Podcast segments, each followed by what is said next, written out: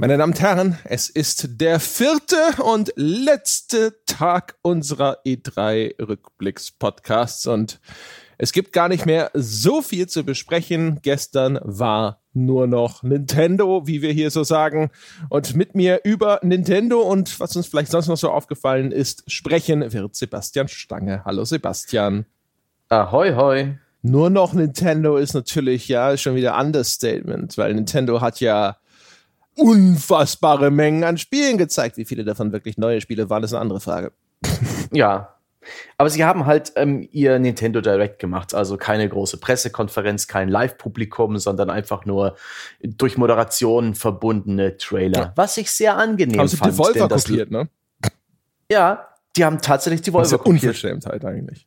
Das, das, das. Die Großen, ja, die dann den Kleinen ihre originären völlig neuen Ideen einfach so wegnehmen und dann auch noch versuchen, diese Gag-Inszenierung zu übernehmen und äh, ja. mit Doug Bowser, ja. Oh äh, Gott, Doug ja. Bowser hat einen hervorragenden Gag gemacht, weil er ja Bowser heißt, wie der Bösewicht aus Mario. Und da, ne, da ist erst der Bowser gekommen. Äh, und was für ein Aufwand sie für diesen Gag betrieben haben, ne? Ich, ich, ich mache mir da immer Gedanken, wie das halt so ist bei solchen Aufnahmen, weil das ist ja schließlich der, der Nintendo America-Chef, der hat garantiert nicht viel Zeit. Also wie viel Vorbereitung wird da, äh, wird da getrieben? Wie gut sind die informiert? Ich habe immer den Eindruck, wenn ich sowas sehe, auch gerade bei Nintendo Direct, die Anzugträger, ja, die ganz hohen Bosse, die stehen immer etwas ratlos rum und offensichtlich sagt dann auch immer der Regisseur, okay, der Take reicht. ich hätte sogar das, äh, also erstens, ja, äh, der Doug Bowser, so wie der rüberkam, ja, mit diesem komödiantischen Timing, das ist bestimmt so ein One-Taker, so ein Gary ja. Oldman, ja, dem sagst du, dem rufst du seinen Text zu und dann nailt er es sofort. Und äh, zum anderen, ich bin mir noch nicht mal sicher, ob die zwei überhaupt zusammen am gleichen Ort waren. Ich würde tippen, nein. Es sah aus wie zwei Stimmt. Greenscreens zusammengepappt. Stimmt, du hast recht. Oh, da habe ich gar nicht drüber nachgedacht. Ja. Aber mein Gott, ich meine, ähm, es ist halt Nintendo. Es ist ein bisschen verspielter und es gab da auch jede Menge eher freundliche Spiele zu sehen. Das war auch mal ganz nett, nach den, nachdem die ganze E3 über in den meisten Trailern Menschen erschossen wurden. genau. Jetzt mal nicht dark and gritty zumindest für, sagen wir mal, überwiegend. Das ist in der Tat ja. immer wieder erfrischend. Mhm. Es, also es gab zwar, es war cooler Scheiß bei Nintendo, aber mhm. ich muss sagen, ich war halt echt erschlagen von diesem gefühlten 50-50, wenn das mal reicht, zwischen hier ist wirklich interessanter neuer Kram und hey, ich möchte deine Nostalgie noch mal ein bisschen anzapfen, weil da war halt wirklich viel Zeug das können wir vielleicht auch ein bisschen mal durchgehen. Mhm. So als Überblick. Zu sehen war Fire Emblem Three Houses. Das erscheint ja schon bald am 26.07. nämlich. Wie üblich ein bisschen irritierender Trailer. Manchmal, wie die Japaner ihre Trailer machen, das sind viele Leute, die quasi so eine Art Aphorismensammlung vorlesen. Es waren halt einfach nur Figuren, die irgendwelche philosophisch verbrämten Motivationssprüche brüllen und dann zwischendrin ein bisschen Gameplay. Mal gucken. Ähm, bislang waren die Spiele ja alle mehr oder weniger cool. Hoffentlich wird das auch was. Wobei ich ein bisschen verbrannt bin, was Fire Emblem angeht. Dann haben wir ein bisschen was gesehen, natürlich zu dem äh, kommenden Pokémon Schwert und Schild. Das sah halt auch aus, wie diese modernen Pokémons halt nochmal so aussehen. Ziemlich aufwendig auch so von der 3D-Grafik her. Glaube, deswegen gibt es auch diesmal ein bisschen leichte Einschränkungen, wie viele Pokémon dahinter tatsächlich einsammeln kann. Und das ist ein Titel, der erscheint auch schon dieses Jahr und zwar am 15. November 2019. Dann gab's äh, außerdem zu sehen Trials of Mana, das Remake, das kommt Anfang mhm. nächsten Jahres, kommt für Switch, aber auch für PS4. Ähm, das ist ein Remake von dem, was eigentlich Secret of Mana 2 gewesen ist, aber so ein richtiges Remake jetzt mit 3D-Grafik und Hü und Hot. Gleichzeitig aber quasi gibt's auch noch die Collection of Mana mit Mystic Quest. Das ist dieses äh, Game Boy äh, Spiel, das fand ich damals total cool auf dem Game Boy. Das ist, glaube ich, als mhm. Final Fantasy Adventure ursprünglich mal entschieden, gehört aber in diese Mana-Reihe und äh, Secret of Mana 1 und 2. Das ist alles auch so out now, sofort im E-Store. Und ich so, ach ja, cool, dieses Secret of Mana 2, das hat äh, anscheinend jetzt auch zum ersten Mal eine Übersetzung bekommen. Ich so, huh? mhm, okay. Und dann 40 Euro. Ich so, What? Wow! okay, ich meine, die drei Spiele zusammen, das ist sehr viel Spielzeit und die sind wahrscheinlich auch heute nicht, nicht schlecht, aber 40 Tacken, Kinnes? Ne, What? Super Nintendo Spiel, das hat früher 140 Mark gekostet, ne? Ja, schon, ja. Und wahrscheinlich, wenn du so ein Secret of Mana 2 fürs Fam Super Famicom oder so ersteigert hast auf Ebay, war es auch nicht billig, aber es war halt schon so. Jesus. Ja. Dann äh, gleich das nächste äh, Ding, das in die gleiche Kerbe schlug, war Contra Collection, also das, mhm. was ich immer Probotector nenne, weil es in Deutschland ja. ursprünglich so hieß. Auch die ist sofort verfügbar. PS4, PC, Switch, Xbox One. Kostet immerhin nur 20 Euro. Da sind dann elf Contras drin an sich nicht schlecht, ich, aber ich habe halt die Dinger schon immer erstens jetzt schon ein paar Mal einzeln gekauft in ihren Virtual Console Releases, also das ganze ne Super Pro Protector und so habe ich alles schon und da fehlen immer noch. Ich Spiele. Ich verstehe nicht, wenn man so eine Collection rausbringt, dann pack halt alles rein. Aber da ist so zum Beispiel sowas wie Shattered Soldier, dieses PS2 äh, Pro Protector Ding ist nicht Stimmt, dabei. Ja. ja, das wäre wahrscheinlich ein bisschen aufwendiger, das auf die Switch beispielsweise zu bringen. Ach Gott. Sie haben es ja an, anlässlich des neuen Contra, Contra Rogue Corps, ähm, veröffentlicht oder damit eingebunden, diese Retro-Veröffentlichung. Das neue Contra kommt am 24.09., also gar nicht mehr so lange hin. Und es sieht widerlich aus. Ja, ja, das hatte auch irgendwie äh, Kompressionsprobleme. Keiner der Trailer sah so schlecht aus und so rauschig und grob pixelig wie dieser. Weiß auch nicht, woran das lag. Ich meine, keine Ahnung. Das äh, orientiert sich ja an Contra Hardcore, das wiederum ein Mega Drive-Titel gewesen ist. Das hat einen sehr guten Leumund. Ich weiß nicht, vielleicht liegt es daran, dass ich das nicht direkt so in der Zeit gespielt habe, sondern erst später. Ich fand das nie so geil. Es hat diese Top-Down-Perspektive, sieht deswegen jetzt auch aus wie so ein Twin-Stick-Shooter. Wahrscheinlich wird es das auch mhm. grob werden. Das sah auf jeden Fall beschissen aus. Mhm. Also auch in fast jeder Hinsicht. Also grafisch erstaunlich rückständig. Vielleicht, weil sie diesen Stil irgendwie einfangen wollten, aber es sah halt einfach nur, ich habe es gesehen und ich bin ja wirklich ein großer Fan dieser Contra-Reihe.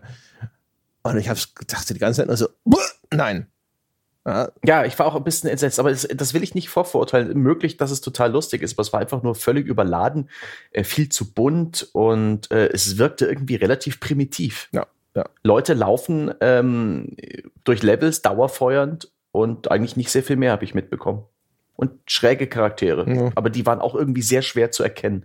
Also es war alles sehr schwer mit dem Auge zu erfassen. Ein sehr schlechter Trailer für ein Spiel, naja, das mich aber letztendlich dann doch nicht so schrecklich interessiert. Ansonsten ja, Resident Evil gab es auch noch ein bisschen Na, Nostalgie. Ja. endlich, endlich kommt mal ein Resident Evil irgendwo neu raus. Da haben wir lange drauf ja. warten müssen.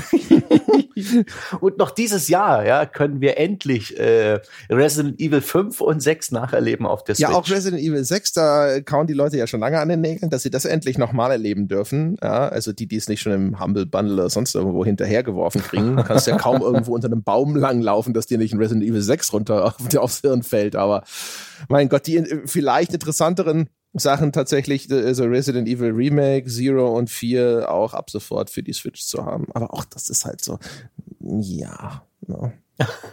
Aber hey, ne, jetzt hier, äh, die Dreamcast-Fans werden auch abgeholt. Panzer Dragoon, mm. ja, der Klassiker, kommt als Remastered-Version auf die Switch diesen Winter, also irgendwann äh, im Anfang 2020 oder Ende 2019. Hm? Ja, ja, ja, ja, das ist auch so. Hm? Ich verstehe, ich sitze mal da und denke mir so, hat denn keiner verstanden, dass Panzer Dragoon vor allem deswegen geil war, weil die Grafik so hart geil war damals? Ich meine, es war, du, du steuerst ein Fadenkreuz, visierst Dinge an und äh, ich meine, das ist, das ist Res mit Drachen gewesen eigentlich. Ja, das ist, ich finde auch, das ist ein Spiel, das kann man, dessen Erfolg kann man nicht wiederholen, weil einfach ähm, man macht entweder einen neuen Grafikblender vor dem Herrn draus oder man lässt es. Das war ja damals ein Launch-Titel, Pencil Dragoon Orta, glaube ich, hieß das für die Xbox One. Und das hat auch niemand groß. War ja halt auch gefunden. schon nicht. Das war ja keine grafische Avantgarde und so. Nee. Das, und das Panzer Dragoon auf der Dreamcast als Erfolg zu bezeichnen, ist eigentlich wahrscheinlich auch schon gnädig. Es ist so ein man würde, im Film würde man wahrscheinlich sagen, es ist so ein Kulthit, ne? Sowas mhm. wie Highlander. Kommt raus, interessiert erst keine Sau und Jahre später sitzen alle da und sagen so, ja, Highlander, ne? Und dann denkst du so, okay. I, I didn't know that was a thing. und, und dann noch ein, eine Nostalgie-Geschichte, die auch aktuell irgendwie im, im Fernsehen läuft oder laufen wird, ein Dark Crystal-Spiel. Das ist ja so ein, so ein Puppen, yeah, Jim Henson Puppen-Action-Film. Der dunkle Kristall. Ja, ja. ja. Kennst das war ein Film? cooler Film. Der Film da, war super damals. Na, Ach, da haben sie uns ja direkt, da haben sie ja schon den halben Kaufvertrag von uns äh, unterschrieben. Ja, da ist der Saugrüssel quasi schon im Fleisch. So ist es. Es ist wohl eine Netflix-Serie, die da jetzt auch neu kommen wird. Und dazu kommt jetzt so eine Art Final Fantasy Tactics, also ein isometrisches, auf einem Kachelbrett stattfindendes Taktikspiel, was echt eher mittelmäßig aussah in den Szenen, die laut Untertitel kein Gameplay waren. Es ist halt vor allem, der dunkle Kristall ist so ein Puppen-Abenteuer-Fantasy-Film. Mhm. Das ist nichts mit Schlachten und Zeug, also ein, so ein, so ein, wie du mhm. schon sagtest, so ein Final Fantasy Tactics dazu. Naja, keine Ahnung. Ich meine, wenn das gut umgesetzt ist, warum eigentlich nicht? Die Macher des Spiels, die heißen, glaube ich, Bonus XP, das sind jedenfalls die gleichen, die schon vorher diese Netflix-Auskopplungsspiele zu sowas wie Stranger Things gemacht haben, die auch für so eigentlich ja Werbespiele gar nicht mal so schlecht gewesen sein sollen. Hm. Insofern wollen wir mal abwarten. Das gilt eh für alles. Also der dunkle Kristall ist halt auch so ein Fall von, boah, weiß nicht, lässt sich das wieder einfangen, weil diese, diese Puppen damals live und so, das ist halt alles, das habe ich als Kind gesehen. Und dann mhm. fand ich das Mädchen, das Puppenmädchen Kira total niedlich, damals mit sechs oder sonst irgendwas. Und nur Mädchen hatten Flügel bei den dunklen Kristallen und so. Es war halt alles so, oh, ist voll cool. Aber bin mal gespannt, ob ich die Serie überhaupt sehe und nicht sofort denke, so, na okay, diese Zeiten sind vorbei. Ja. Obwohl, ich finde Puppen so generell ähm, im Vergleich zu CGI, das hat schon was, aber ja, auch ein Spiel, das mich jetzt nicht weiter gehuckt hat. Da habe ich daneben geschrieben, meh. M-E-H. Das habe ich ja öfters mal in, in meinen E3-Notizen verwendet. das ist eigentlich das meistgeschriebene Wort in E3-Notizen. Ich habe da aber tatsächlich gar keine. Ich habe das nur nüchtern als News notiert das steht bei mir mit der mit dem gleichen emotionalen Engagement drin wie Dragon Quest 11 kommt übrigens auch am 27. November als Definite Edition auf die Switch ja, mit nostalgischem äh, 16-Bit Pixel Look, wenn man das will. Ja, das Oh. An sich irgendwie eine geile Idee, finde ich. Also, wenn man schon so ein Gimmick einbaut, ich, also nach meinem Verständnis kann man das ganze Spiel über jederzeit auf so eine 16-Bit-Optik switchen und es gibt anscheinend auch Nebenquests, die dann in frühere Dragon Quest-Welten führen, die dann eben auch diese, sowieso in dieser Optik sind. Mhm. Wenn das so stimmt, weil in der Präsentation in diesem Nintendo-Livestream kam das bei mir nicht an, dass man tatsächlich im ganzen Spiel auf diese 16-Bit-Optik switchen kann. Switchen übrigens. Ha, naja, ja, ähm, aber wenn das so stimmt, das ist natürlich das ist schon irgendwie ein geiles Gimmick, finde ich. Ja, aber es ist eben auch nur ein Re-Release. Das Ding ist ja schon für die Switch schon mal rausgekommen. Ja, Jochen hat das schon richtig verstehen. bei uns, glaube ich. Genau, also das ist ähm, für, für die anderen Konsolen schon raus. Und das war ja damals schon so, dass die, äh, ich glaube, die Switch-Version hatte bereits einen Orchester-Soundtrack, während die anderen Versionen für PC und PS4 und so äh, noch so eine Art MIDI Soundtrack hatten. Also schon bessere Samples, aber eben einen aus dem Computer generierten Soundtrack. Und da ist eben eins der Verkaufsargumente für diese Definite Edition, dass der Orchester-Soundtrack mit drin ist. Ein äh, Verkaufsargument, das die Switch-Version nicht hat. Weswegen man echt, also wenn man das schon hat auf der Switch, braucht man die neue Version echt nicht wirklich. Für die ähm, anderen User ist vielleicht die, die akustische Inszenierung echt ein Argument, aber auch die hätte man ja eigentlich als DLC nachlegen können.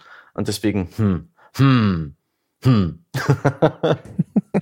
das, aber das war echt, das, war das schon auf der Switch raus? Ich dachte, es kommt zum ersten ich Mal. Ich glaube schon. Ich dachte, vorher war nur PS4. Dachte ich. Ich dachte, das käme erstmals auf die Switch. Ja.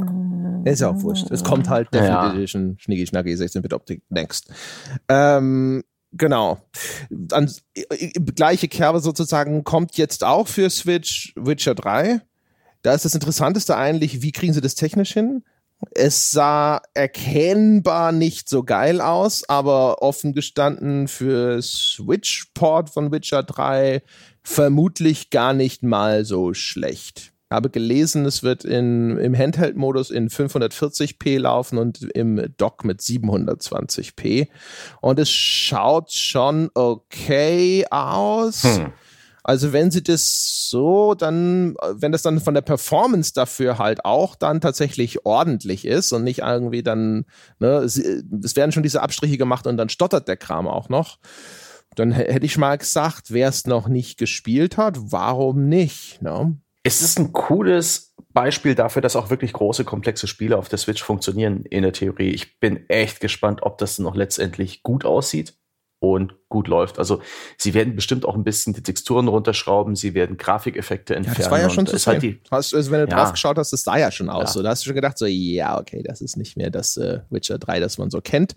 Aber ich fand, es sah halt echt probat aus. Und meistens, wenn du es dann, insbesondere wenn es auf dem kleinen Screen spielst, dann äh, wirkt das Ganze dann doch viel geiler wegen der höheren Pixeldichte, als man sich das denkt. Das Einzige, was ich, wo ich halt immer Grauen habe, ist halt, wenn dann müssen sie vielleicht auch wieder anfangen und jedes, jede Form von Anti-Aliasing abschalten und so. Und dann fängt es dann an, mhm. so rumzuflimmern und solche Geschichten. Von daher, ich bin mal sehr gespannt, wie das hinterher tatsächlich technisch realisiert ist. Und auch die, das Interface ist dann eine Frage. Bei der geringen Auflösung 540p ja, und äh, das ist halt ein relativ komplexes Spiel mit Inventar, mit vielen Texten. Also das ist, ist durchaus eine Herausforderung, ja. das Ganze zufriedenstellend auf Switch guter zu bringen. Punkt, ja. Bei Mortal Kombat 11 war das ja auch schon so. Also sowohl, sowohl das Aliasing als auch Interface. Vor allem dann äh, gute Anpassungen auf den Handheld-Modus, ne? Oder hast du auf einmal Texte, wo du denkst so, oh, gibt's eine Lupenfunktion? Ja. Und auch Erkennbar Erkennbarkeit von kleineren Objekten in der Spielwelt. Ähm, mal gucken. Es ist halt nicht für die Switch gemacht, deswegen bin ich prinzipiell skeptisch. Aber hey, gibt auch ein paar andere Spiele, die so im AAA-Bereich von anderen Herstellern kommen, Multiplattform-Titel, die jetzt auf die Switch kommen. Wolfenstein 2, The Youngblood, ähm, das neue Doom Eternal, das finde ich prinzipiell ganz cool. Ist natürlich immer die, die Frage, wenn man die Wahl hat, ob man es dann auf der Switch spielen will. Aber für Switch-Only-Spieler ist das sicherlich cool, dass sie auch an, an solchen Shootern äh, und Erwachsenenspielen teilhaben können. Solange sie geil funktionieren, würde ich alles mhm. auf der Switch spielen. Ich, ich liebe Echt? es, so auf der Switch zu spielen. Aber du bist doch eine Grafikhure. Du willst doch Auflösung, du willst doch HDR, du willst doch 4 fucking K. Was ist denn los mit dir? Nee, weiß ich nicht. Das kommt ja echt drauf an. Ich, außerdem, wie gesagt, dies, auf diesem kleinen Bildschirm wird einiges zu 4K, was eigentlich nicht 4K ist. Das ist schon alles ganz cool, ehrlich gesagt. Das, mein Problem mit der Switch ist halt eher, dass ich jetzt so langsam die Befürchtung habe, dass mit dem, mit dieser Standard Joy-Con-Controller-Konfiguration ähm, das mit den Shootern äh, tatsächlich einfach nicht so gut funktioniert. Wir hatten bei der Wertschätzung von Rico schon darüber gesprochen, dass einfach die Laufwege von diesen Analog-Sticks zu kurz sind und dass das dann einfach sich von der Steuerung her nicht so geil anfühlt. Und so langsam habe ich das Gefühl, dass sich das verfestigt. Und ich, wenn ich aber nur so finde ich es halt richtig bequem, mit den, den Pro-Controller von der Switch rauszuholen und das dann da hinzulegen und dann ich will das Ding in der Hand halten, wie man halt ein Handheld in der Hand hm. hält. Und das kann ich nur mit den Joy-Cons. Und das heißt also, wenn das nicht äh, möglich ist, dann sind sowas wie Ego-Shooter halt raus. Ja. Ich hatte ja auch wirklich gehofft, dass Nintendo vielleicht eine neue Version der Switch rausbringt. Denn für mich ist die von der, von der Handhabe einfach nicht gut. Ich hatte eine Zeit lang die Switch mal besessen, also ausgeliehen von einem Kumpel ein paar Wochen lang. Äh, sehr viel Breath of the Wild gespielt, auch ein bisschen was anderes. Und mir taten die Hände weh also die Daumen. Und äh, das war einfach für mich sehr, sehr unbequem zu spielen. Ich wünschte mir eine Switch, die vielleicht 20% größer ist. Switch ein XL. größere Analogs. Ja, eine Switch, so wie, wie die Rentner, wie die Rentner-DS-Version. Ja, aber das wäre tatsächlich, da wäre ja auch eigentlich mit dabei. Eine größere Switch fände ich auch ganz cool. Aber mhm. das mit dem Hände wehtun, das muss so sein, Sebastian. Das ist ein Feature. Das ist auch. Ach, das ist das, das ist das, das nimmt man auf sich. Das ist, ähm, ja, so war das. zu den harten Jungs. Da bist du ein richtiger Fan. Nee, so war das früher. Also ah. wenn du äh, als Kind deine fünf Stunden an so einem, mit so einem NES-Pad gespielt hast, das ja noch wirklich komplett einfach nur rechteckig war, da gab es keine Rundungen und so, ja. Also du weißt ja, wie das ist, Kinder heilen viel schneller als Erwachsene die können sich auch die Knochen brechen und in zwei Wochen ist es alles wieder gut, ja. Aber ich, ich bin inzwischen alt und morsch, ja. Das wird alles nicht mehr besser, ja. Die, die, die Schmerzen im Daumen, die gehen nicht die mehr weg. Sehenscheidenentzündung, ja. die bleibt. Direkt chronische Arthritis von der Switch. Ja. ich habe übrigens gerade noch mal nachgeschaut, das mit Dragon Quest ist es tatsächlich, das war auf dem 3DS damals. Und äh, diesen Aufschrei um die Orchesterversion, die gab's bereits im Februar, weil das, das Ding war schon im Februar für die Switch angekündigt, dass jetzt Dragon Quest 11S äh, irgendwelche Edition, Legendary, Complete Edition, wie auch immer sie heißt, die hat jetzt einen Release-Termin bekommen im Nintendo Direct. Das war keine Neuankündigung. Jetzt habe ich es wieder richtig drauf. Mhm. Das nur zu, als Hinweis, dieses ist tatsächlich noch nicht auf der Switch gewesen. Und sicherlich auch ein schönes Spiel für die Switch. So, so. Finde ich prinzipiell ganz gut, dass Nintendo hier so ein bisschen ähm, ja, Multiplattform und auch größere Spiele an Bord holt und nicht bloß Indies und Mobile-Portierungen auf der Konsole landen von Third Party. Das ist natürlich eine positive Lesart. Für mich ist es halt so ein, die Switch ist häufig echt immer noch so dieser Nachsatz, so, ja, ja, kommt auch noch irgendwann eine Switch. Ist aber doch die Nintendo-Plattform immer, daran haben wir uns doch längst gewöhnt. Ja, aber das heißt nicht, dass das auf einmal was Positives ist. Ne? Ich hatte ja damit gerechnet, dass jetzt Game Streaming der heiße Scheiß ist und in Japan liefen ja bereits so äh, Pilotprojekte, wo man Assassin's Creed Odyssey beispielsweise oder Resident Evil 7 auf der Switch spielen konnte, mittels Game Streaming. Das heißt, das Spiel lief nicht auf der Hardware der Konsole, sondern die hat lediglich das Videobild angezeigt. Das Spiel lief auf irgendeinem Server. Ich rechnete damit dieses Jahr, dass äh, im großen Stil Third-Party-Spiele auch für die Switch kommen sollen äh, und die Switch als, als Streaming-Plattform genutzt wird. Diese Ankündigung kam gar nicht. Äh, vielleicht dann nächstes Jahr? Ähm, war für mich eine der großen Wetten, die ich so in meinem Hinterkopf hatte. Ähm, bin ich überrascht, dass es jetzt nicht so weit war. Dass das Thema Streaming und Third-Party-Content über Game Streaming auf der Twitch, äh, Switch überhaupt nicht angesprochen wurde. Naja, Aber ja. Nintendo.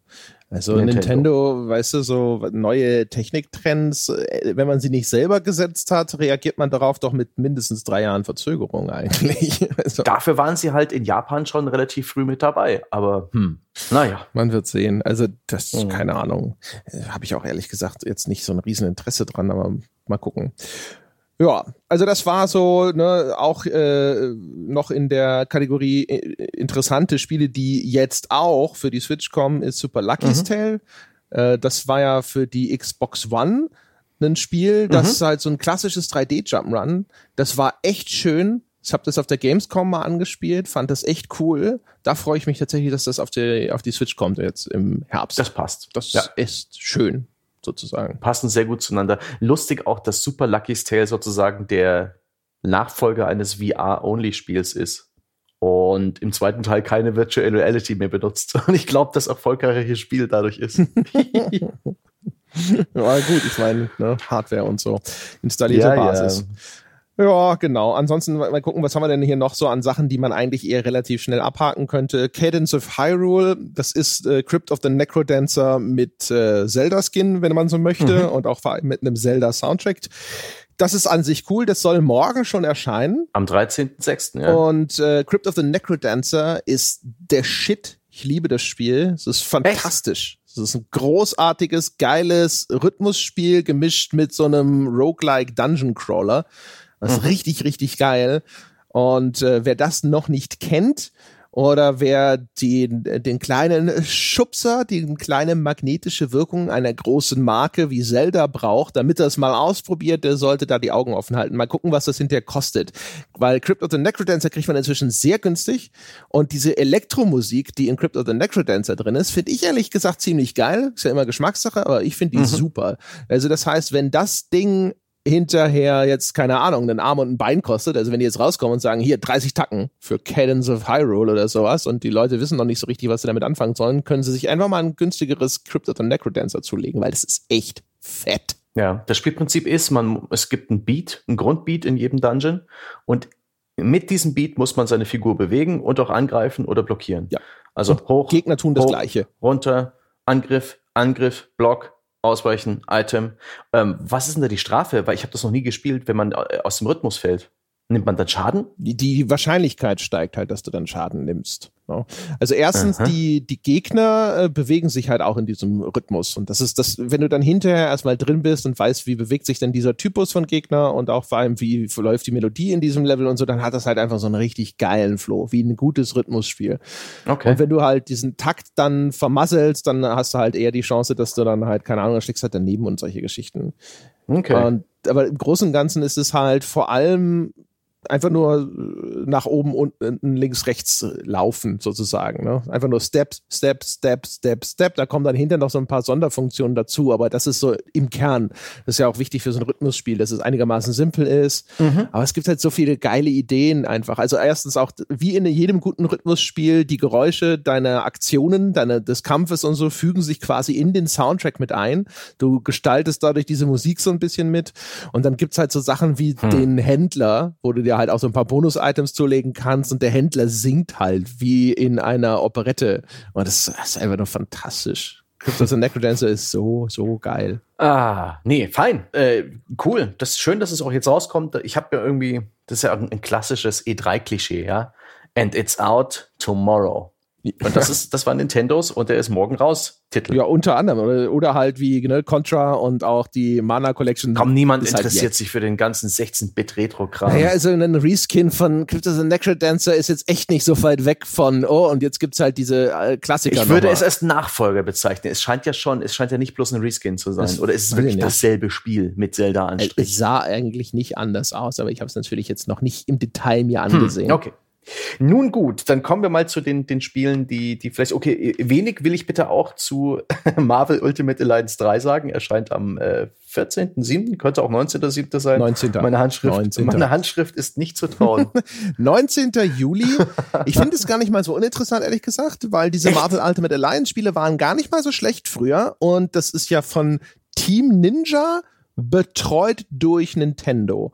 Und jetzt, äh, was mich natürlich interessieren würde, ist tatsächlich, wie stark war diese Betreuung, weil Studios, die wirklich von Nintendo richtig durchproduced werden, erschaffen auf einmal viel bessere Arbeit manchmal, als sie das normalerweise tun würden. Und Team Ninja ist jetzt per se mhm. noch nicht kein schlechtes Studio.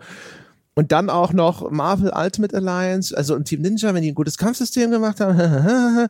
Bin schon sehr interessiert an dem Titel. Also das könnte schon geil werden. Die, wer das nicht kennt, das ist so, äh, so wie Baldur's Gate Dark Alliance, so ein mhm. Top-Down Dungeon Crawler Diablo mit direkter Steuerung gewesen ist, hat man hinterher gesagt, da machen wir jetzt mal das Ähnliches mit Marvel-Lizenz, ne? Und so Koop also bis zu vier Spieler, glaube ich, normalerweise, mhm. die dann halt unterschiedliche Avengers spielen können oder sonst irgendwas und dann klopfst du dich halt durch die Level, findest Loot, levelst auf und so. Relativ typisch und so, aber wenn mal gucken, aber wenn hier mit Team Ninja hätte ich zutrauen, dass die vielleicht es schaffen, dann wirklich cooles direktes Kampfsystem einzubauen und dann wäre das ein das wäre schon ein cooles, könnte könnte cool sein. Aber ist ja cool. Ich wusste gar nicht, dass es von ich habe gedacht, das ist auch wieder so ein Activision Ding, wo halt Activision da irgendwie Raven Software, die auch gibt's überhaupt noch? Ich glaube, die gibt's noch. Ähm, die damals die ersten beiden Spiele gemacht haben, äh, daran lässt, dass es Team Ninja ist und dass auch Activision offensichtlich überhaupt nichts mehr damit zu tun hat. Das lässt mich auch hoffen, weil ähm, ja, ist ein japanisches Studio, japanischer Publisher, das kommt ja auch direkt von Nintendo, sehe ich gerade. Das ist ja dann schon eigentlich ganz cool. Ja. Mich interessieren halt die X-Men und, und die, das Marvel-Universum echt gar nicht. Aber wie du es schon sagst, die Kollaboration von Nintendo mit einem anderen Studio hat man zum Beispiel auch bei ähm, Hyrule Warriors gesehen, wo die Dynasty Warriors Formel zu einer ihrer besten äh, Ausformungen gebracht wurde. Wahrscheinlich auch, weil Nintendo da gesagt hat, nee Jungs, matschige Texturen und Nebel in fünf Metern weiter ist nicht gut genug. Gebt euch mehr Mühe. Und ähm, ja, sehr interessant, sehr interessant. Ja, also da bin ich zumindest mal gespannt, was dabei rauskommt. Mhm. Äh, ansonsten, das passiert ja auch nur auf den Marvel Comics, die, da habe ich auch keine Verbindung zu. Ja, ebenfalls so. können wir auch mal nur ver verlesen. Es gibt ein neues Mario und Sonic bei den Olympischen Spielen, kommt im ja. November. Next. Ja, next. Das war bedauerlicherweise eine von den für mich zumindest neueren Ankündigungen und wo ich gedacht habe, ich habe eigentlich gewartet drauf, das was kommt, was mich nochmal richtig anfixt und das kam leider gar nicht. Ich habe gedacht, es kommt sowas wie neues Wave Race, neues F-Zero, mhm äh, wenigstens ein bisschen was zu diesem Metroid Prime, das sie ja mhm. neu rebootet haben, quasi die Entwicklung rebootet haben und wo man jetzt weiß, das wird noch ein bisschen dauern, wo ich gedacht habe, so, hä, hä. Gab eine Überraschung, auf die kommen wir noch. Das war aber, wenn ich mir eine hätte wünschen können, wahrscheinlich nicht die, weil da wurde ich vor kurzem erst bedient. Sehr gut. Mhm. Ähm, ja, das war ein bisschen bisschen schade. Und dann noch als letztes äh, der größte Titel, der in diese Kategorie fällt, von hier wird dein Nostalgiegefühl bedient, ist das Remake von Zelda Link's Awakening. Das hat ein Release-Datum am 20. September. Und das sieht so süß aus. Findest du? Ich finde, es sieht voll aus wie Donkey Kong Country. So Plastik. Ja, ich mag den Look. Also ich, für, für mich ist der zumindest ein bisschen unverbraucht, anders als viele andere Retro-Looks, dass, dass es ein bisschen shiny ist, dass es ein bisschen kugelig, rundlich aussieht. So ein bisschen wie, ähm, weiß ich nicht, ich weiß nicht, ob du Ekstatika noch kennst. Das war ein Spiel für den PC, ja, wo die gesamte Grafik aus Ellipsen bestand. Das hat, hat, mich ganz leicht daran erinnert. Und ich mag diesen komischen, äh, seltsam deformierten äh, Link, den man da spielt. ich, ich fand das irgendwie ganz, ganz sympathisch. Ähm, und das hat meine Nostalgie hart getriggert, weil ich eben auch so ein Kind bin, das mit äh, A Link to the Past groß geworden ist. Und da habe ich eben sehr viele Gegner und, und, und äh, Klischees gesehen, also Dinge, die ich eben damals schon selbst erlebt habe am SNES und das hat ganz schlimm meine Nostalgie getriggert. Wie gut, dass ich keine Switch besitze, sonst müsste ich es mir kaufen. nee, den Grafik, ist, ich finde den nicht scheiße, ich finde den nicht hässlich und so, aber das ist so, wo ich gedacht habe, so dieses Plastikartige von der den Reflexionseigenschaften weiß ich nicht. Das finde ich sieht halt eher nur schlecht gemacht aus für mich.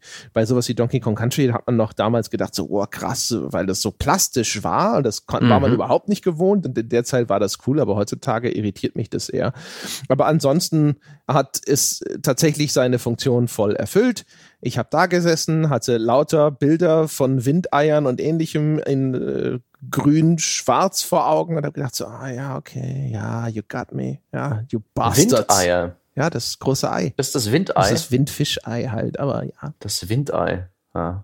Okay. Ich habe ich hab schlechte Witze im Kopf. Ich, ich nenne sie jetzt besser nicht. es ist, um, ähm. glaube ich, ein Windfischei offiziell. Ich meine es als Kind immer nur das Windei genannt zu haben. ah, cool ist, äh, in, in, Anführungsstrichen, es gibt einen Dungeon-Baukasten offensichtlich in dem Spiel. Mhm. Du kannst da quasi Räume, wahrscheinlich Räume, die du schon mal selber irgendwo im Spiel dann erlebt hast, durch Progression freischalten. Und dann gibt es eine Stelle, wo du dann eigene Dungeons zusammenbauen kannst in diesem Baukasten. Sah sehr rudimentär aus. Ich habe überall gelesen, so ja, da ist hier so quasi ein Zelda-Maker, so wie Mario Maker mit drin. Das erscheint mir, als wäre das viel zu weit gegriffen und als wäre das ja. wirklich nur so, hey, du kannst hier ne, die Räume, äh, die du schon mal gesehen hast, nochmal neu arrangieren es war, ich konnte noch nicht mal sicher schlussfolgern, wie, ob man jetzt hier sagen kann, Gegnerplatzierung oder so kann ich selber bestimmen. Mal schauen, wie umfangreich das dann tatsächlich wird. Was guck mal, du kannst Sachen freischalten, Krimskrams in Spielen angeht, trotzdem auf der eindeutig erheblich cooleren Seite als fast alles andere. Ja, ich bin kein Freund von diesen äh, Zufalls-Dungeons oder Eigenbau-Dungeons. Das ist dann immer so, ich will etwas, was der Game Designer für mich kreiert hat, weil ich kann sowas nicht.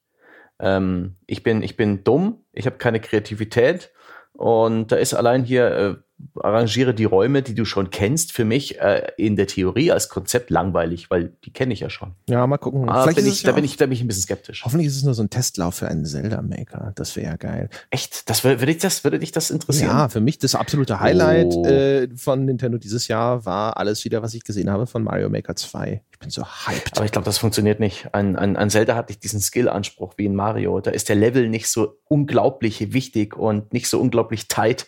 Äh, ich glaube, das funktioniert nicht in, oh, Zelda Maker. Da müsste man eher so eine Art Rollenspiel-Toolkit äh, noch drüber stülpen ja. mit Story, mit NPCs und so weiter. So ein RPG-Maker Lite, mhm. nur von Nintendo, mit dem Bedienkomfort von Nintendo. Lass mich noch Texte eingeben, dass ich meine eigenen kleinen Geschichten erzählen kann und so. Wenn sie mir da einen geilen Baukasten hinsetzen, bin ich sofort dabei. Da hätte ich okay. Bock drauf. Und der Mario Maker mit den, äh, halt, ne, man kann seine eigenen Mario-Level zusammenbauen, nur es gibt noch mehr und neue Funktionen. Geil. Herr damit, 28. Da kann gar nicht schnell genug kommen. Alles klar. Ein Spiel, zu dem ich auch nicht viel zu sagen habe, ist Empire of Sin. Das kommt im Frühjahr 2020 und ist so eine Art, ja, was ist denn das? Das wird beschrieben, so teilweise als eine Art XCOM mit Mafia-Hintergrund, was ich, so, das finde ich geil. So El Capone-Mafia, also äh, Tommy Guns, äh, 20er Jahre, ja. Männer mit Trenchcoats und Hüten. Genau, und ist vom neuen Studio von John Romero. Das, das, ist, das sagt gar nichts. Trägt das ja. jetzt zu Hype bei oder eher oder geht das Soufflé gerade wieder ein? Da geht bei mir die Skepsislampe an. Ja. ich weiß auch nicht, was ich davon halten soll, ehrlich gesagt. Es äh, hatte nur einen Render-Trailer. Mhm. Mal schauen. Aber die Idee zu sagen, wir machen einen XCOM, aber als Szenario nehmen wir so eine klassische der Pate irgendwas Al Capone Mafia Hintergrund. Hm, also mein Interesse ist zumindest milde geweckt. Ich bin durchaus auch ein Freund von XCOM Gameplay und das geht manchmal schief. Wir hatten das ja mit diesem, oh Gott, wie hieß das nochmal, dieser äh, Kalter Krieg XCOM. Ja, ich habe schon, auch schon wieder vergessen. Äh, das gab's für den PC, das hatten wir auch schon mal irgendwie angesprochen. Das haben wir beide nicht durchgespielt oder auch nur ansatzweise, weil es das echt keinen Spaß gemacht hat. Andererseits Mutant Year Zero für andere Plattformen, ich glaube, es gibt nicht auf der Switch. Das fand ich wieder einen sehr guten XCOM-Klon. Jetzt kommt ja auch irgend noch dieses äh, Primal, oh Gott, wie hieß das für den Epic Games Store, das Exklusive? Phoenix Point. Phoenix Point, was auch ganz nett aussieht. Ach Gott, so taktische Rundenstrategie mit Deckungssystem, mit wenigen Einheiten, mit Permadeath, das kann man immer machen. Da bin ich schon mal neugierig. Ja, das finde ich genau, prinzipiell geht gut. mir auch so. Also, wie, also die Idee finde ich schon echt geil. Ich und ähm, hoffe. Mario vs. Rabbits Kingdom Battle, ja, das ist eins der, der, der wirklich besten.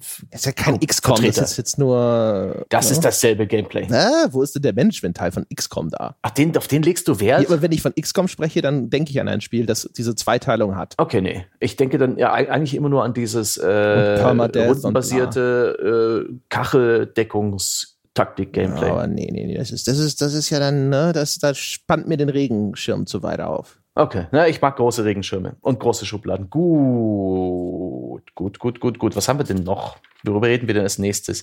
Ähm, ich war überrascht über Astral Chain. Mhm. Ein äh, Trailer zu einem Actionspiel, äh, in dem man irgendeine in einer seltsam verspulten Zukunftswelt voller Dimensionsrisse und sehr japanisch aussehender Charaktere einen, einen Helden spielt, der in irgendeiner Form sich mit einer Kette mit anderen Kreaturen verbinden kann, ich irgendwelchen Monstern auch und dann jede Menge Prügel austeilt und mir ist schon der Verdacht gekommen, aber die Bestätigung war erst am Ende des Trailers. Das Ding kommt von Platinum Games und erscheint am 30.08. und scheint, ja, ich, hm, es scheint ganz okay zu sein, so typisch Platinum Games, fetzig inszenierte Action, aber es hat keinen bleibenden Eindruck hinterlassen. Ich mache mir ein bisschen Sorgen um Platinum muss ich sagen. Ihre deswegen. Ja, huh. nicht nur deswegen, auch ihr Spiel mit Square Enix, was letztes Jahr angekündigt wurde, Babylon Rising oder so. Das war dieses Jahr absolut nicht zu sehen bei, auf der E3, da gibt es keine Neuigkeiten. Überhaupt, ich habe das Gefühl, die streichen, die sind so ein bisschen so, die machen zu viele Projekte gleichzeitig und auch zu schnell. Die haben in letzter Zeit einen ganz schön hohen Output gehabt. Äh, ich, ich befürchte, Platinum Games bleibt zu stark bei seiner eigenen Formel und droht in die Beliebigkeit abzurutschen. Und eigentlich sollten sie auch Bayonetta 3 machen. Was denn damit? Da gibt's auch keine Neuigkeiten. Also deswegen, ah, das, das ist mir nicht ganz geheuer, dass Platinum Games äh, so viele, auf so vielen Hochzeiten gleichzeitig tanzt. Ähm, die sollten sich lieber auf einige wenige, umso bessere Spiele konzentrieren. Denn auch dieses Astral Chain, das wirkt halt so vom, vom ersten Hinschauen her wie, wie nett, ja, ganz nett, aber nicht wie, ich will gehypt werden ohne Ende von einem Platinum Games Trailer. Und das hat der halt nicht geschafft.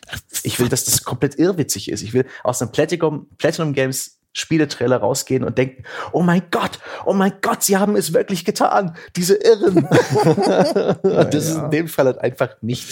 Also, ich fand, es sah vom Gameplay schon ganz interessant aus, ne? Also, es mhm. geht ja darum, du hast so eine Art denkende Waffe namens Legion. Das ist das vielleicht, was da so an der Kette dran hängt. Und dann ich, gibt's ich hatte so gedacht, das hat auch so einen gewissen äh, Aspekt von Monster fangen und sammeln. Aber das könnte auch eine Fehlinterpretation gewesen Nachdem, sein. was ich gelesen habe, ist es eher hm. so, so, ne, so, so, die, so eine lebende Waffe, keine Ahnung. Auf jeden Fall sah ganz ah. cool aus. Es hat den ja. Lead-Designer von Nier Automata mit an Bord. Also nicht den kreativen Kopf, den, ach Gott, jetzt ist mir der Name wieder einfallen. Wie heißt er? Oh, Ono, war das nicht Ono? Irgendwas? Nee, Oro? Nee, nee, nee, nee. Äh, Komme ich gleich drauf, egal. Auf jeden Fall. Äh, und es ist auch noch einer von den Menschen, die an Bayonetta beteiligt waren, äh, mit, mit dabei, von dem er immer hört, das Gameplay ist so toll und ich finde aber Bayonetta so haarsträubend beschissen. Also alles, die Welt, die Figuren und sonst irgendwas, dass ich damit nie wirklich äh, wahr warm geworden bin und keine Ahnung, mal gucken. Also dieses Astral Chain vom Gameplay her dachte ich mir ganz cool.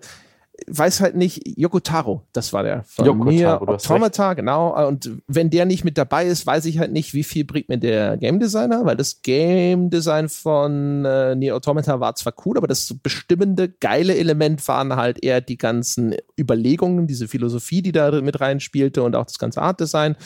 Aber ich war schon auch da milde interessiert. Das ist so ein Ding, wo ich denke, so, ja, gucken wir mal, ne? Könnte ganz cool sein. Aber vielleicht läuft es auch wie bei diesem Demon X Machina, was sie ja auch noch mal kurz gezeigt haben, wo es aber schon eine Demo gab. Und ich habe die Demo gespielt und dann war das sofort für mich wieder von der Liste verschwunden. Ja, das scheint ja vor allen Dingen, weil es mal wieder das Mac-Subgenre bedient, so beliebt zu sein. Ja, Etwas, ja. wonach halt äh, eine gewisse Fangemeinde lechzt und wo wir auch lang nichts mehr hatten für die freut's mich.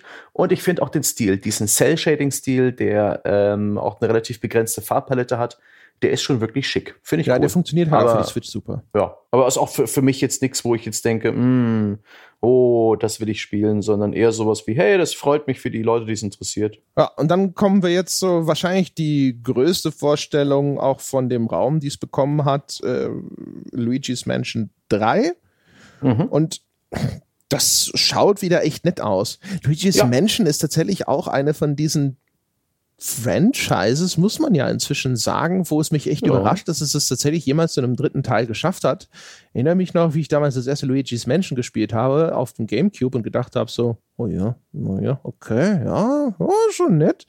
Äh, war damals eher ein Zustand von, okay, nicht unbedingt das, was wir dringend wollen, gerade in diesem Moment als Gamecube-Spieler, oder ich zumindest nicht, aber das ist so ein Spiel, wer das nicht kennt, du läufst mit Luigi in so einer Seitenansicht, so 2,5D, durch ein Spukhaus, in diesem Fall ein Spukhochhaus, Schrägstrich Hotel, und da sind verschiedene Arten von Geistern, und die musst du erst mit deiner Taschenlampe anleuchten, und dann kannst du sie mit so einer Art Staubsauger einsaugen. Eigentlich das, das coole Ghostbusters-Spiel, das wir nie hatten, ne? das wirklich gut funktioniert, das eine schöne Spielmechanik hat. Du hast noch so, einen, so eine Waffe, mit, so, wo du so Klostopfer verschießt, dann kannst du damit den zum Beispiel, wenn so ein Geist ein Schild hat, kannst du ihm das Schild damit wegnehmen, kannst damit versteckte Türen aufmachen und solche Geschichten. Es hat so einen netten Puzzle-Charakter Ja, auch. genau. Das ist generell ein Spiel, das ist eigentlich ganz nett. Das ist ein bisschen lustig inszeniert. Der Luigi, der gruselt sich immer so süß. Es ist einigermaßen familienfreundlich. Es war damals auf dem Gamecube nicht das Spiel, was wir haben wollten. Da hätten wir gern mehr klassisches Mario gehabt. Ähm, aber ich finde, inzwischen hat das so in seiner Nische sich bewährt einigermaßen. Da gab es ja auch den zweiten Teil, war das für, ein drei- für ein 3DS, Mhm. ne? Und ähm, ich finde das, ich finde das ganz cool. Ähm, mochte auch die Art und Weise, wie das Spiel vorgestellt wurde, eben mit, ähm, mit einem Erklärvideo, wo dir das Gameplay in vielen Details vorgestellt wurde. Sowas habe ich, sowas gab es viel zu wenig auf der E3 und deswegen fand, ich das eine völlig runde Sache und finde es auch äh, so vom Konzept her ein cooles Spiel, das viele lustige Ideen hatte, das mit viel Liebe inszeniert ist, animiert und, und designt, meiner Meinung nach. Hatte das schon einen Release-Termin? Glau es kommt auf jeden Fall dieses Jahr noch. Ich weiß nicht, ob es ein konkretes Datum hatte, aber das liefern wir Jo. gleich nach. Ja. Gab's, äh, ja, dann, dann kommen wir langsam zu den, zu den größeren Spielen. Was haben wir denn noch auf dem Zettel? No More Heroes 3, 2020. Da weiß ich, den äh, Grasshopper Manufacturer ist das. Es dürfte, es ist das Studio von Suda51. Ob dieser Typ selbst, äh, Goichi Suda, sein äh, Finger im Spiel hat, wissen wir nicht. Hatte er bereits im zweiten Teil nicht mehr als Lead Designer. Aber ja, kann man auch machen. Ich mochte ja das erste Spiel und auch das zweite habe ich ein bisschen gespielt ja, schön schräg. Das Spiel hat damals für, für mich davon gelebt, dass es so schräg und andersartig war, dass es ein bisschen rotzfrech war und, und seltsam und überraschend und äh, das kann man machen. Der Trailer hat jetzt natürlich keine weiteren Infos hergegeben, außer dass jetzt der, äh, der Travis Touchdown nicht mehr der nicht mehr irgendwie ein Killer ist und versucht, der weltbeste Auftragsmörder zu werden, sondern offensichtlich eine Art Superheld, äh, wo auch dann so ein bisschen auf ja, so klassische japanische Heldenstereotypen abgespielt wird, so mit Roboteranzug und so weiter. Ähm, nett, mir vorher noch nennen sollen eigentlich. Ja, auch das. Never Cared. Erst das Never erste Cared. No More Heroes fand ich scheiße. Mittelmäßiges Spiel mit sehr viel komisch rotzigem Humor, der mir nicht gefallen hat. Also das hätte nach dieser ersten Ausgabe für die Wii direkt sterben können und heute würde ich nicht mal mehr dran denken. Damals als Nintendo-Redakteur, ich war dankbar, mal äh, keine Minispielsammlung zu zocken. Ja, das ist gut, das kann ich mir natürlich vorstellen. Aber so, lade dein Schwert auf mit irgendeiner Masturbationsbewegung. Es war halt so, oh Gott, Jesus. Es hat so wunderbar, es hat sich, es, es war, dem Spiel war auch völlig klar, dass die Nebenmissionen, die in dem Spiel drin stecken, unglaublich monoton und, und bekloppt sind. Sowas wie Rasenmähen oder Kokosnüsse sammeln. Das war ganz, ganz schrecklich. Das Spiel wusste das aber und hatte ich da ein bisschen auch äh, aufgezogen damit. Und es gab auch in dem ersten Spiel so einen wunderbaren Endgegner, der war riesengroß. Der hatte so einen, so einen Auftritt, so mit Kamerafahrt und so weiter. So, so ein Bild ab und er kam immer näher und er wurde immer größer und der hat pra praktisch mehr oder weniger ähm, dich gehypt, jetzt geht's gleich los und dann wurde der Endgegner von jemand anders getötet und die Cutscene war vorbei. Das war so, das, das Spiel hat einen geblueballt an einer Stelle, das muss ich respektieren. Das ist wieder so Subverting Expectations, Last Jedi Style. So dieses Ding Ja. so, hey, hey, du kannst es eigentlich lesen als eine riesige Kritik quasi an, an deinen Erwartungen, die du an dieses Genre stellst, oder? Guck mal, die ganze Gewalt und das dann in Verbindung mit dieser Gewaltmasturbation, na, klingelt's und denkst dir so, ja, thanks, Videogame. Ja, das macht's aber nicht besser, verdammt. Ach ja, okay. Dann haben wir es ja fast. Ähm, Animal Crossing ein neues. Ja, aber nicht mehr dieses Jahr. Das war wahrscheinlich eher die Enttäuschung des, äh, bei der ganzen Geschichte, weil viele haben gehofft, dass das neue Animal Crossing New Horizons ja. noch dieses Jahr rauskommt. Und sie haben es jetzt 20.3. Genau, auf den 20.3. geschoben. Es sah wie immer nett, idyllisch, knuffig aus. Der Waschbär ist offensichtlich immer noch ein Schwein. Also insofern hat sich da auch jetzt, ne, wie zu erwarten, möchte ich fast sagen. Ja. Und dann gab es die eine große Überraschung, dass tatsächlich Du willst Bevor wir zu der letzten Überraschung oh, kommen, ja, ähm, neue Smash Brothers Kämpfe wurden ja, vorgestellt, okay, was mir vollkommen cares. egal ist, aber der Trailer für Banjo und Kazooie war ja mal fantastisch. Nein, nein, nein, nein. Das fand ich, ja, ja, aber mein Gott, wie sie mich da, ich habe gedacht, oh, ein neues Donkey Kong für die Switch, ne, ne, ne, oh, ein neues Banjo-Kazooie für die Switch. Und dann so, oh Gott, es geht wieder, weil sie hatten am Anfang schon neue Smash Brothers Kämpfer, ne, nämlich diesen Bla Hero aus Dragon Quest oder mhm. sowas. Und ich dachte, die, ich dachte, wir hätten das hinter uns. Und ich dachte, jetzt kommt oh, irgendein geiles neues Announcement. Und dann war es wieder nur Smash Brothers. Was ich da liebte, ist die, der Gesichtsausdruck der Affen in diesem kurzen Trailer. Also wirklich, die, die Animationen von Donkey Kong und seiner Freunde gehören äh, mit zum Besten, was ich jetzt auf während der E3 gesehen habe. Diese ausdrucksstarken Gesichter, diese Mimik, wie geil, geil, geil. Dieses, dieses, diese, diese Comedy, das Timing, ah, super. Mua, mua. Dieser, dieser dumme Trailer hat mir Spaß gemacht, obwohl ich das Spiel nicht spiele. Ähm, alles cool. Das wollte ich nur ganz kurz erwähnen. Und außerdem äh, habe ich noch von meinem Zettel Alien Isolation kommt auch für die Switch. Krass, ne? Alien Isolation. Mm. So, fertig. Holy shit. Kommen wir zum, kommen wir zum Rausschmeißer. ja, genau. Ja, dann wahrscheinlich das, das, äh, einerseits das Größte, was sie gezeigt haben, und andererseits auch das, wo man wahrscheinlich direkt sagen muss, ja, wer weiß, wann es kommt, ist, äh, es, ich meine, es endete mit, hey, ein neues Zelda ist in Entwicklung.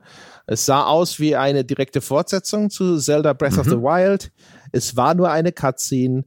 Zelda also Prinzessin Zelda und äh, Link in einer Höhle, ein komischer, verdörrter Leichnam. Die Spekulationen sagen vielleicht die Leiche von Ganondorf, also dem Original, nicht das, nicht das mhm. Schwein, mhm. sondern das, den, wie man ihn so kennt aus äh, Ocarina of Time und so, der Gerudo.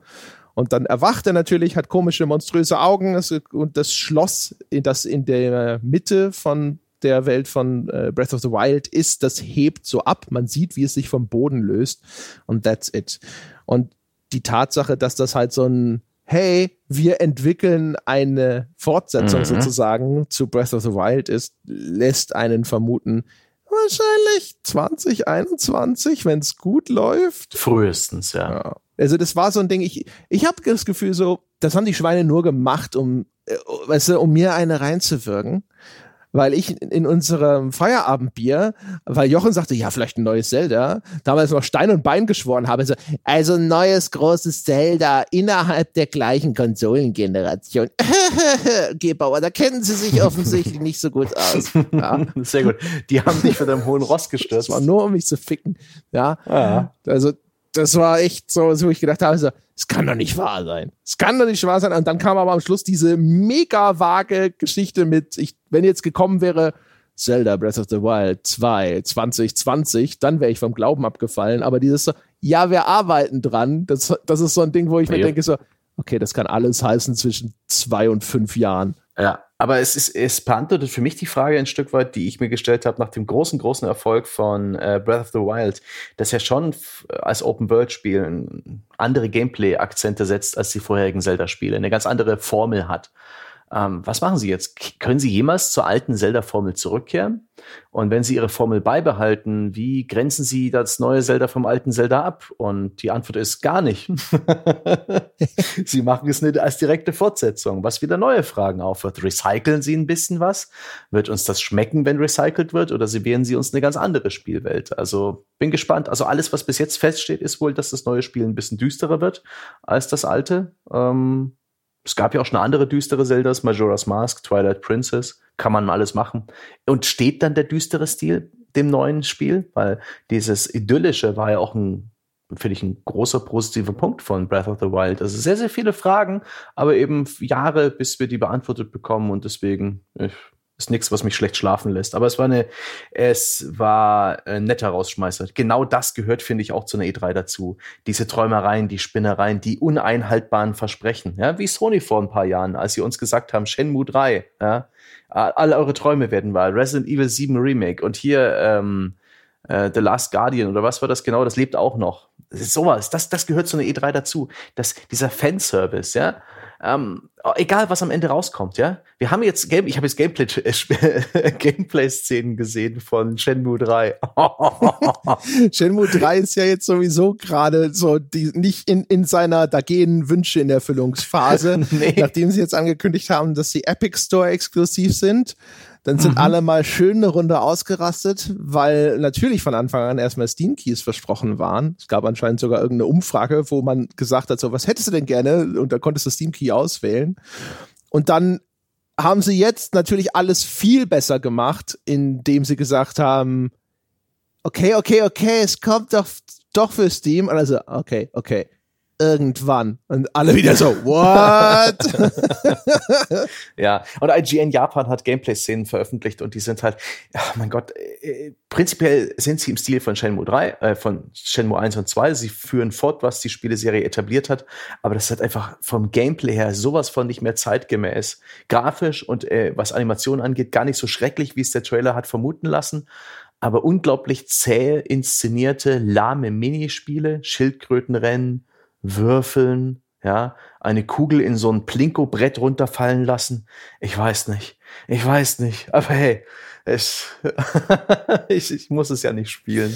Man wird sehen. In, in ein paar Jahren können zumindest die ganzen Half-Life-Fans, die immer da sitzen, so ist Episode 3, unsere Geschichte muss zu Ende erzählt werden, können auf Shenmue blicken und sich dann mhm. die Frage stellen, will ich das wirklich? Ja.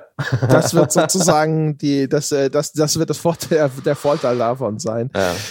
Wenn wir jetzt schon rausgebrochen sind aus Nintendo, können wir vielleicht noch ein paar andere äh, Dinge ansprechen, die jetzt auch noch in gestrigen Tag so ein bisschen zutage gekommen sind. Also, boah, das war schlecht formuliert, aber ein paar andere E3-News besprechen. Ja, genau. Zum, also ich, zum Schluss. Ich, ich habe eigentlich nur noch eine weitere. Nämlich? Das äh, Konami hat, äh, steigt ein in äh, den wunderbaren Reigen der Retro-Mini-Konsolen mit mm. einer Turbo Graphics Mini, also einer PC Engine Mini.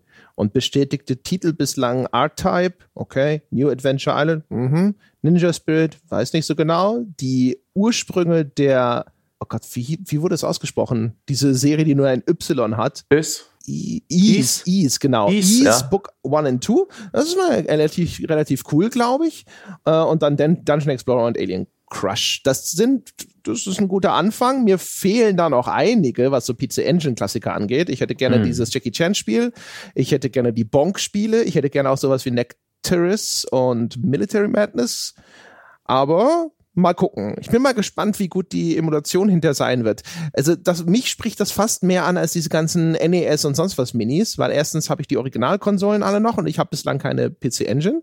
Und mhm. zum Zweiten so Nischenkonsolen als Mini neu aufgelegt mit gut emulierten Versionen ihrer erfolgreichsten, coolsten Titel da wäre ich schon mit dabei, weil das sind halt so Sachen, die hast du damals immer gekannt, hast immer gedacht so, ach, wäre es nicht schön, das auch zu haben, aber da war halt kein Rankommen. Und, selbst, und wenn du dir sowas dann jetzt heutzutage als Retro-Freund dann nochmal separat ersteigern willst und so, jetzt nicht unerschwinglich und sowas, aber das halt, er muss immer sehr stark gucken und in welchem Zustand sind die, unter welche Landesversion mhm. ist das und so weiter und so fort.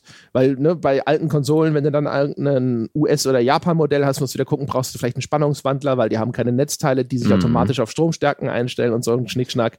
Und sowas dann einfach mal schön nochmal neu verpackt zu bekommen, ja, ja, da könnte ich Interesse entwickeln. Okay, nee, ich habe absolut gar kein Interesse an keiner von diesen Dingen. Allein der Gedanke, so ein Gerümpel an meinen Fernseher anzuschließen, dafür einen HDMI-Eingang zu opfern, Kabel zu legen, irgendwas rumliegen zu haben, was dann höchstwahrscheinlich sehr schnell Staub fängt und davon auch noch irgendwie langfristig vier, fünf Stück in der Wohnung zu haben, auch noch irgendwo wegräumen zu müssen. Furchtbar, furchtbar, furchtbar. Das ist ja, die, die Dinge sind eh bloß Emulatoren, dann kann ich auch gleich irgendwie äh, praktisch eine Art Virtual Console Feature oder so Retro-Releases in der Digitalversion nutzen. Da habe ich den, denselben Spielkomfort, das läuft dann eh auf der Konsole, die ich angeschlossen habe. Da habe ich den, wahrscheinlich den besseren Controller in der Hand, äh, muss nicht zwischen Systemen wechseln. Also ich habe da absolut gar kein Interesse dran. Äh, mein Gott, es folgt einem Trend, äh, der in 2018 und 17 ziemlich groß war. Mal gucken, wie viel Erfolg sie haben, da das Ding jetzt auch nicht so die Nostalgiebombe ist. Da kitzeln sie nicht gerade irgendwie die Kindheitserinnerungen der allermeisten Amerikaner und Westeuropäer, sondern das ist ja schon eher Nische. Aber mein Gott, ja, wenn überhaupt Konami Surprise. Amerikaner. Also Oder wie übrigens TurboGrafx bzw. PC Engine in Europa so gut wie überhaupt nicht auf den Markt jo. gekommen. Ich glaube, irgendwo in es gab so, so einen kleinen Spartenrelease in irgendeinem europäischen Land, aber ansonsten ist das ein Japan- und US-Ding eigentlich. War das ein Import damals auch? Gab's, ja. War das nie auf dem europäischen Markt? Eieiei. Also, wie, also wie, beziehungsweise, wie gesagt, ich, ich meine mich düster zu erinnern, dass es irgendwo rausgekommen ist meine, in Europa. Aber wer eine PC Engine besessen hat damals, war eigentlich einer von den richtigen Enthusiasten, die sich sowas importiert haben. Nerds, meinst du? Enthusiasten. Von den äh, so richtigen Kellerkindern. Entschuldigung, nee, nee. Um, um den Begriff mal wieder zu verwenden. Also heutzutage ist Nerd ja erstens gar kein Schimpfwort mehr und zum zweiten. Deswegen ja. habe ich Kellerkind gesagt. okay. Übrigens muss ich mich noch entschuldigen, im gestrigen Podcast mit Jochen habe ich gesagt, dann kommt ja auch noch irgendwie so eine Ankündigung von Kojima. Da hatte ich einen Hirnfurz. Nee, das war Konami. Ich habe aus irgendeinem Grund äh, Konami und Kojima verwechselt. Und die Ankündigung war übrigens diese Mini-Konsole. Äh, ich bin langsam ein bisschen durch. Na dann, ja, dann äh, spuck's ja. aus. Hast du noch was? Ja, ähm, ein paar Konkretisierungen. Mit Jochen habe ich mich gestern noch ein bisschen gefragt, wie sieht das aus mit Final Fantasy VII? Wie viele Spiele werden das? Und ähm, das das wird doch nicht komplett erscheinen am Ende, oder? Da hat er Jochen noch Angst. Inzwischen ist seine Angst bestätigt. Äh, das werden mindestens zwei Spiele, vielleicht mehr. Und im ersten Teil, der dann eben 2020 erscheint, äh, kommt wirklich nur die erste Episode, die in Midgard spielt. Ich glaube, dass das vorher schon bekannt war, dass sie das aufteilen. Wir haben es nicht gecheckt dann Aber, in dem Fall. Äh, dass das tatsächlich nur in Midgard spielt, dieser erste Teil. Das ist die neue Information. Ja. Und das ist, äh, ich habe Final Fantasy VII nicht so gut im Kopf, aber nach dem, was ich online gelesen habe von Leuten, die sich offensichtlich damit viel besser auskennen, ist es ein erstaunlich kleiner früher mhm. Teil dieses Spiels, der eher nahelegt, dass nicht wie bislang geglaubt das Ding in nur zwei Teile aufgespalten wird, sondern die Leute zu, diskutieren jetzt sehr darüber, wenn das sozusagen die Portionierung ist, werden es dann nicht eher fünf. Ja, das ist eben auch eine Befürchtung, die Jochen genauso geäußert hat, der auch meinte, mit, ist ganz kurz am Anfang des Spiels, das sind die ersten paar Stunden und dann wird vielleicht Final Fantasy VII so eine never-ending Story wo sie uns fünf ähm, Ultimate Editions verkaufen werden mit jeweiligen Figürchen oder wie, die hieß es ein bisschen anders. Ähm, vielleicht ist das die neue, ne, die neue Titel, äh, die neue Brust, äh, die, die, das neue Äußer, das Square Enix für die nächsten Jahre melken wird, über Konsolengenerationen hinweg. Das wäre überhaupt das Allergeilste. Da fangen sie das Final Fantasy VII Remake auf einer Konsolengeneration ja. an und dann geht's aber auf der anderen am besten zu Ende, exklusiv. Da geht die Reise hin, ohne Scheiß. Das geht los mit der PS4 und am Ende des PS5-Lebenszyklus ist, ist die Geschichte vielleicht beendet. Oh Gottes Willen, ja, keine Ahnung. Mal schauen, oder vielleicht ist auch einfach Schluss mittendrin. So, das stimmt. Ja. Ja, unvollendet, aber hey, ihr wisst ja, wie es ausgeht. Das ist echt komisch, weil die haben halt nur einmal diese, ähm, diesen Moment, wo, wo die Fans halt das Remake bekommen und dann die Fortsetzung wirkt dann schon nicht mehr so cool. Dann ist es nicht mehr das erste Mal. Und wie, wie oft kann man so eine Fortsetzung servieren? Wie oft kann man diese Nostalgie ansprechen und diesen Hype erzeugen? Ich halte das für eine ganz, ganz riskante Idee. Aber letztendlich steckt ja auch sehr offensichtlich sehr viel Geld und Mühe drin. Das hatte ich mit Jochen auch schon besprochen. Das, ist, das sieht nach Production Value, das sieht nach richtig viel Kohle aus. Vielleicht können sie sich anders nicht leisten. Ich weiß es nicht. Vielleicht ist es halt auch wirklich, ich weiß ich nicht. Das sah ja schon so aus wie dieses Resident Evil 2 Remake, ne? Also vom Aufwand, der da betrieben wurde, um mhm. das jetzt nochmal neu aufzulegen. Weiß ich nicht, wenn sie da jetzt auch vielleicht irgendwie den Content nochmal neu gestaltet haben, so ist es so, hey, es ist schon so die, das bekannte Universum und die bekannte Geschichte, aber mit ganz vielen neuen Sachen drin und dann ist es wie eine eigene Spielereihe muss man mal abwarten, was da hinterher wirklich bei rauskommt. Ich meine, Final Fantasy VII ist tatsächlich natürlich das Ding, wo Square schon bewiesen hat, dass sie aus dieser Zitrone gewillt sind, wirklich jeden Tropfen Saft herauszupressen. Mhm. Schade, dass du meine Metapher nicht weiter verwendest, aber ja. Nee, ich, ich weiß nicht, ich bin nicht, ich bin eher der Zitronen als der Tittentyp, tut mir leid. Euter. Ich habe mich jetzt auf Euter festgelegt. Das ist nicht so sexuell und im Tierreich auch weiter verbreitet. Na dann. Gut. Ähm, zuletzt habe ich noch äh, ein paar Infos zu Cyberpunk 2077. Also ich habe mir zwei Previews durchgelesen. Da gab es auch dieses Jahr kein Gameplay. Das Ding wird nächstes Jahr erscheinen. Und auch diesmal durften Journalisten es nicht selbst anfassen, sondern es wurde vorgespielt. Mhm. Aber das hat sich ja bewährt mhm. bei Witcher. Ich glaube, Witcher durfte man auch wirklich erst ganz kurz vorher wirklich selber. Ja, wenn überhaupt, ne? Also ich weiß, dass wir bei der GameStar hatten wir dann irgendwann kurz vorher hatten wir spielbaren Code, weil das, glaube ich, eine Titelgeschichte wurde oder sowas. Und das war aber schon exklusiv. Das hatten nicht alle, das hatten äh, nur wir oder nur ganz wenige zumindest. Aber ansonsten weiß ich nicht. Also bei Witcher weiß ich, drei weiß ich noch ganz kurz vor äh, Veröffentlichung, äh, also in der E3 vor Veröffentlichung habe ich auch nur diese Live-Präsentation gesehen. Hm. Ja, und, und, wieder mal wirken die Beschreibungen ganz ordentlich. Es scheint viel ähm, Handlungsspielraum zu geben bei der Erledigung von Missionen, schleichend hackend oder mit vielen Nahkampfskills oder Guns Blazing. Ähm, innerhalb der Missionen scheint es auch regelmäßig Entscheidungen zu geben, die man treffen muss. Das, äh, was ich am interessantesten finde, ist nach wie vor die Spielwelt. Ich stehe voll auf das Genre von Cyberpunk. Ich mochte einige Details in den Previous Eurogamer schreibt beispielsweise, dass während man da mit einem äh, mit so einem Voodoo-Gangster-Boss spricht, der einen Auftraggeber darstellt, äh, sieht man, wie äh, in einem Hochhaus im Hintergrund ein, ein Hubschrauber eine ganze Etage zusammenschießt und niemand äh, kommentiert das großartig und solche solche Akzente, sowas düsteres, äh, fieses, zynisches, das finde ich ganz ganz ganz großartig. Ähm, darauf freue ich mich. Ich freue mich auf die die Spielwelt am allermeisten. Das Gameplay, da bin ich mir jetzt nicht sicher, ob das jetzt unbedingt mein allerliebstes Lieblingsgameplay sein wird, aber das ist mir jetzt gar nicht so wichtig. Ich freue mich auf ein dichtes, detailreiches Cyberpunk-Spiel. Wird übrigens Raytracing unterstützen. Ne? Und, ja.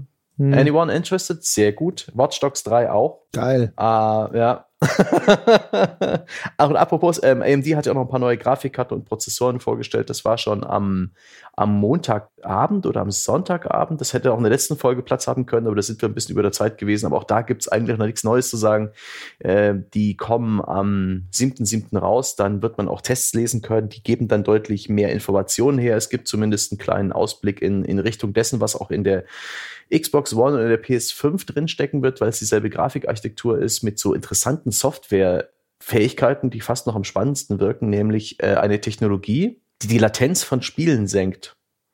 Also die äh, Latenz von lokal äh, bei dir am Monitor gespielten Spielen, in dem da irgendwie äh, die CPU ausgebremst wird und ein Stück weit auf die Frames der Grafikkarte wartet, so dass nicht ein, ein doppelter Frame gezeichnet wird und dass man unter Umständen dadurch einen Frame schneller ähm, die Reaktion des Spielcharakters am Bildschirm hat. Äh, wenn man jetzt auf die die die Button-to-Photon-Latency, also der die Latenz, wenn man eine Taste drückt, bis das Pixel am Bildschirm sich bewegt. Eine, eine Sache, die ich selber noch nicht ganz verstanden habe, die aber, was die Technikpresse angeht, äh, wohl tatsächlich äh, signifikant ist, die tatsächlich funktioniert. Das finde ich ganz interessant. Und auch sonst die Architektur der ganzen Geschichte, dieser Livestream, der war relativ peinlich der war unangenehm anzuschauen. Geoff Keighley haben sie eingekauft, der dann eine ganz unbeholfene Moderation geführt hat und äh, auch äh, immer wieder im Brust und der Überzeugung gesagt hat, it's great to see so much content, uh, that's some great content there. Aber also Geoff Keighley einzukaufen ist halt zumindest für den Europäer für, für, oder für mich mhm. immer scheiße, weil der ist halt der amerikanische die amerikanische Version des Moderationsvollprofis. Also ja. immer aalglatt und äh, sich nicht zu schade, jeden noch so schlimmen Werbespruch einfach mit einem Lächeln ja. abzuspulen. Ja. Und das ist für mich immer unerträglich. Ich glaube, dass da der an sich in, in, dem, in, in seinem Job und in dem Medienmarkt, in dem er sich bewegt, dass das wahrscheinlich echt ein guter Mann ist. Aber ja. ich finde es unerträglich, ihn zu sehen. Ich auch. Und äh, da waren dann auch die Gears of War Entwickler, die so im ersten Satz gesagt haben, ja, also hier auf der E3, ne, unsere Message ist es, dass wir jetzt diese Terminator Skins haben zum neuen Film ohne Scheiß, das ist so, oh, da habe ich mich so fremd geschämt, dass sie dann direkt in das Gespräch eingestiegen sind mit ihrer einen wichtigen Message, die auf ihrem, auf ihrem Briefing ganz oben stand.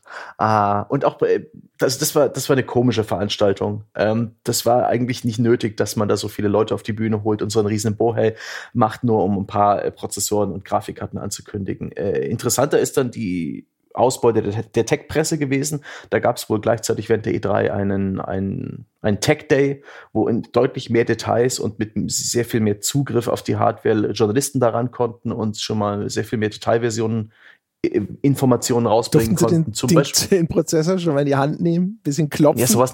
Sie hatten sehr viele so ähm, äh, Slides, also so, so Folien, PowerPoint-Präsentationen, okay. zum Beispiel auch zur Raytracing Vision von AMD. Das, aber das finde ich tatsächlich interessant. Wie, wie funktioniert das denn, wenn die Technikpresse eine Hands-on bekommt? Weil eigentlich wenn sie nicht selber sozusagen das Ding in ihr Testsystem einbauen oder zumindest irgendwie eigene Software installieren oder ausführen dürfen, ist es doch für den Arsch.